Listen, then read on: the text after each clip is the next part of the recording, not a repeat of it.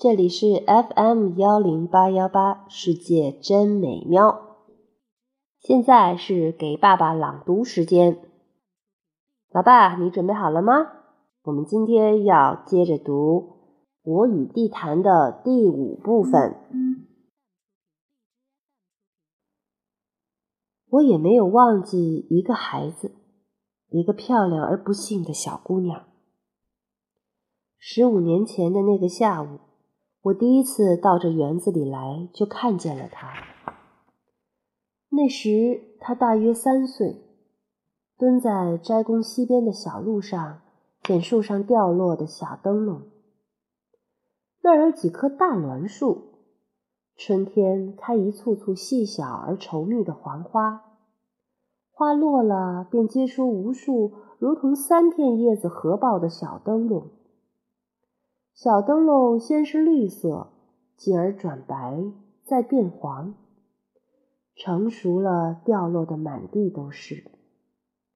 小灯笼精巧的令人爱惜，成年人也不免捡了一个，还要捡一个。小姑娘一边咿呀呀的跟自己说话，一边捡小灯笼。她的嗓音很好，不是他那个年龄所常有的那般尖细，而是很圆润，甚或是厚重。也许是因为那个下午园子里太安静了。我奇怪，这么小的孩子怎么一个人跑来这园子里？我问他住在哪儿，他随指一下就喊他的哥哥。连墙根一带的茂草之中，便站起一个七八岁的男孩，朝我望望，看我不像坏人，便对他的妹妹说：“我在这儿呢。”又俯下身去，他在捉什么虫子。他捉到螳螂、蚂蚱、知了和蜻蜓来取悦他的妹妹。有那么两三年，我经常在那几棵大栾树下见到他们。兄妹俩总是在一起玩，玩的和睦融洽，都渐渐长大了些。之后有很多年没见到他们，我想。他们都在学校里吧？小姑娘也到了上学的年龄，必是告别了孩提时光，没有很多机会来这儿玩了。这事儿很正常，没理由太搁在心上。若不是有一年我又在园中见到他们，肯定就会慢慢把他们忘记。那是个礼拜日的上午。那是个晴朗而令人心碎的上午。时隔多年，我竟发现那个漂亮的小姑娘原来是个弱智的孩子。我摇着车到那几棵大栾树下去，恰又是遍地落满了小灯笼的季节。当时我正为一篇小说的结尾所苦，既不知为什么要给他那样一个结尾，又不知。何以忽然不想让他有那样一个结尾？于是从家里跑出来，想依靠着园中的镇静，看看是否应该把那篇小说放弃。我刚刚把车停下，就见前面不远处有几个人在戏耍一个少女，做出怪样子来吓她，又喊又笑的追逐她，拦截她。少女在几棵大树间惊惶的东跑西躲，却不松手揪卷在怀里的裙裾，两条腿袒露着，也似毫无察觉。我看出少女的智力是有些缺陷，却还没看出她是谁。我正要驱车上前为少女解围，就见远处飞快的骑车来了个小伙子。于是。那几个戏耍少女的家伙望风而逃。小伙子把自行车支在少女近旁，怒目望着那几个四散逃窜的家伙，一声不吭，喘着粗粗气，脸色如暴雨前的天空一样，一会儿比一会儿苍白。这时，我认出了他们，小伙子和少女就是当年那对小兄妹。我几乎是在心里惊叫了一声，或者是哀嚎。世上的事常常使上帝的居心变得可疑。小伙子向他的妹妹走去，少女松开了手，裙裾随之垂落了下来。很多很多他捡的小灯笼便洒落了一地，铺散在他脚下。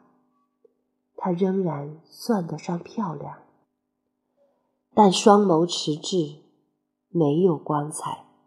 他呆呆地望着那群跑散的家伙，望着极目之处的空寂。凭他的智力，绝不可能把这个世界想明白吧？大树下，破碎的阳光星星点点，风把遍地的小灯笼吹得滚动，仿佛阴哑地响着无数小铃铛。哥哥把妹妹扶上自行车后座，带着她无言的回家去了。无言是对的。要是上帝把漂亮和弱智这两样东西都给了这个小姑娘，就只有无言和回家去是对的。谁又能把这世界想个明白呢？世上的很多事是不堪说的。你可以抱怨上帝何以要将诸多苦难给这人间，你也可以为消灭种种苦难而奋斗，并为此享有崇高与骄傲。但只要你再多想一步，你就会坠入深深的迷茫了。假如世界上没有了苦难，世界还能够存在吗？要是没有愚钝、机智，还有什么光荣呢？要是没了丑陋、漂亮，又怎么维系自己的性命呢？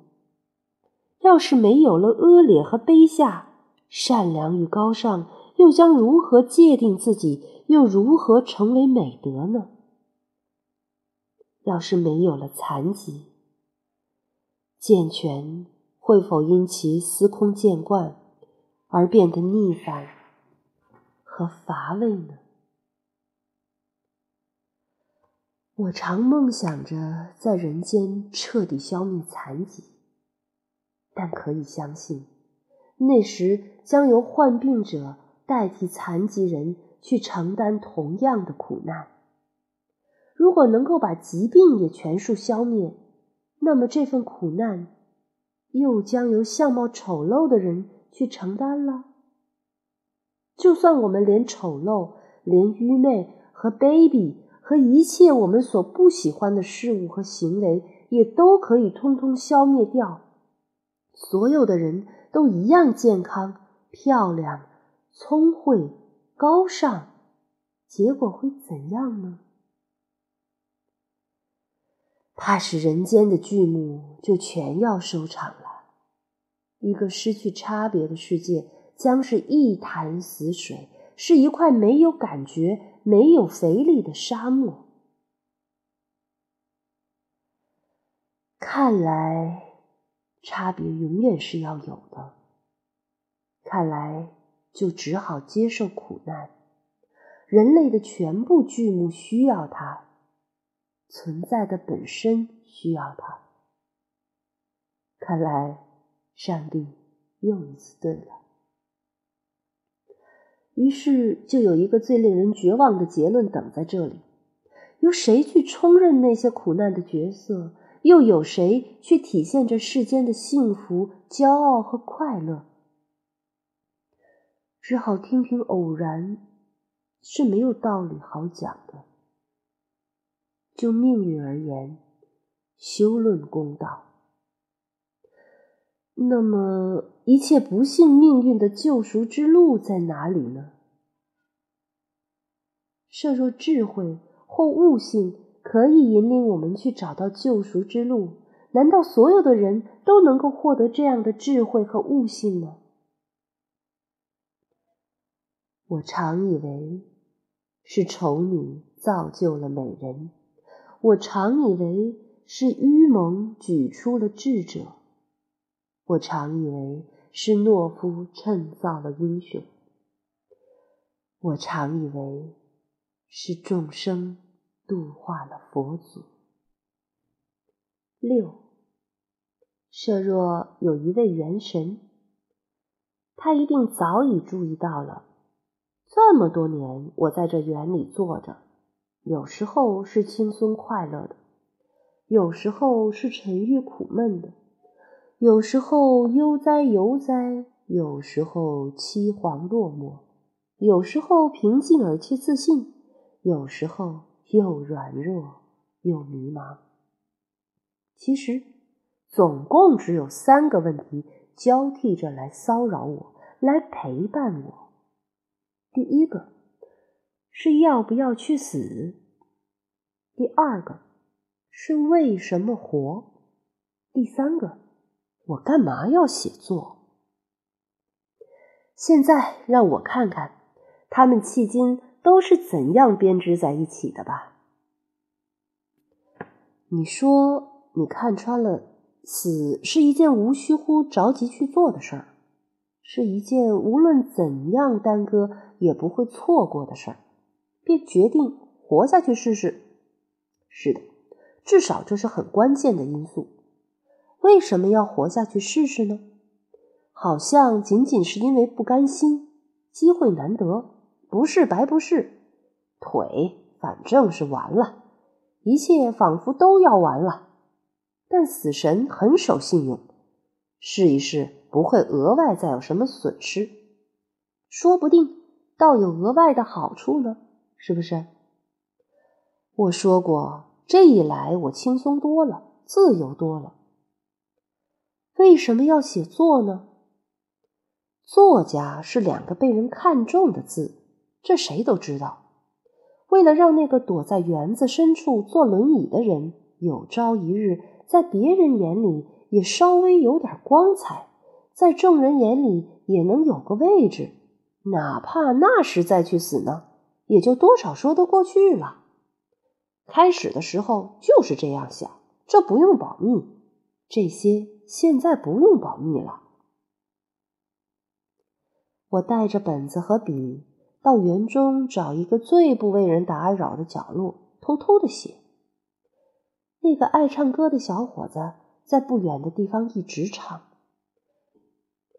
要是有人走过来，我就把本子合上，把笔叼在嘴里，我怕写不成。反落的尴尬，我很要面子。可是你写成了，而却发表了，人家说我写的还不坏，他们甚至说真没想到你写的这么好。我心说你们没想到的事儿还多着呢。我确实有整整一宿高兴的没合眼。我很想让那个唱歌的小伙子知道，因为他的歌。也毕竟是唱的不错。我告诉我的长跑家朋友的时候，那个中年女工程师正优雅的在园中穿行。长跑家很激动，他说：“好吧，我玩命跑，你玩命写。这一来，你中了魔了，整天都在想哪一件事儿可以写，哪一个人可以让你写成小说。是中了魔了。”我走到哪儿想到哪儿，在人山人海里只寻找小说。要是有一种小说事迹就好了，见人就滴两滴，看它是不是一篇小说。要是有一种小说显影液就好了，把它泼满全世界，看看都是哪儿有小说。中了魔了，那时我完全是为了写作活着。结果你又发表了几篇。并且出了一点小名儿，可这时你越来越感到恐慌。我忽然觉得自己活得像个人质，刚刚有点像个人了，却又过了头，像个人质，被一个什么阴谋抓了来当人质，不定哪天被处决，不定哪天就完蛋。你担心要不了多久，你就会文思枯竭，那样你就又完了。凭什么我总能写出小说来呢？凭什么那些适合做小说的生活素材就总能送到一个截瘫者跟前来呢？人家满世界跑都有枯竭的危险，而我坐在这园子里，凭什么可以一篇接一篇的写呢？你又想到死了，我想见好就收吧。当一名人质实在是太累了，太紧张了，太朝不保夕了。我为写作而活下来，要是写作到底不是我应该干的事儿，我想我再活下去是不是太冒傻气儿了？你这么想着，你却还在绞尽脑汁的想写。我好歹又挤出点水来。从一条快要晒干的毛巾上，恐慌日甚一日，随时可能完蛋的感觉，比完蛋本身可怕多了。所谓不怕贼偷，就怕贼惦记。我想，人不如死了好，不如不出生的好，不如压根儿没有这个世界的好。可你并没有去死，我又想到那是一件。不必着急的事儿，可是不必着急的事儿，并不证明是一件必要拖延的事儿啊！你总是决定活下来，这说明什么？是的，我还是想活。人为什么活着？因为人想活着。说到底是这么回事儿。人真正的名字叫做欲望。可我不怕死，有时候我真的不怕死。有时候说对了，不怕死和想去死是两回事儿。有时候不怕死的人是有的，一生下来就不怕死的人是没有的。我有时候倒是怕活，可是怕活不等于不想活呀。可我为什么还想活呢？因为你还想得到点什么，你觉得你还是可以得到点什么的，比如说爱情，比如说价值感之类。人真正的名字叫欲望，这不对吗？我不该得到点什么吗？没说不该，可我为什么活得恐慌，就像个人质？后来你明白了，你明白你错了。活着不是为了写作，而写作是为了活着。你明白了这一点，是在一个挺滑稽的时刻。那天你又说你不如死了好，你的一个朋友劝你，你不能死，你还得写呢，还有好多好作品等着你去写呢。这时候。你忽然明白了，你说，只是因为我活着，我才不得不写作，或者说，只是因为你还想活下去，你才不得不写作。是的，这样说过之后，我竟然不那么恐慌了，就像你看穿了死之后所得的那份轻松。一个人质。报复一场阴谋的最有效的办法是把自己杀死。我看出，我得先把我杀死在市场上，那样我就不用参加抢购题材的风潮了。你还写吗？还写？你真的不得不写吗？人都忍不住要为生存找一些牢靠的理由。你不担心你会枯竭了？我不知道，不过我想，活着的问题。在死前是完不了的。这下好了，您不再恐慌了，不再是个人质了，您自由了。算了吧，你我怎么可能自由呢？别忘了，人真正的名字是欲望。所以您得知道，消灭恐慌的最有效的办法就是消灭欲望。可是我还知道。消灭人性的最有效的办法也是消灭欲望。那么，是消灭欲望同时也消灭恐慌呢，还是保留欲望同时也保留人生呢？我在这园子里坐着，我听见元神告诉我，每一个有激情的演员都难免是一个人质，每一个懂得欣赏的观众都巧妙地粉碎了一场阴谋，每一个乏味的演员都是因为他老以为这戏剧与自己无关，每一个倒霉的观众都是因为他总是坐的。离舞台太近了，我在这园子里坐着，元神成年累月的对我说：“孩子，这不是别的，这是你的罪，也是你的福。”啊，今天读了两个部分，第一个部分读了十分钟。第二个部分又读了十分钟，所以老爸，今天你可听了二十分钟哦，有没有觉得有点累？或者干脆我就把你读睡着了，哈哈哈！睡吧，睡吧。如果睡着了，就好好休息一会儿。我们明天继续。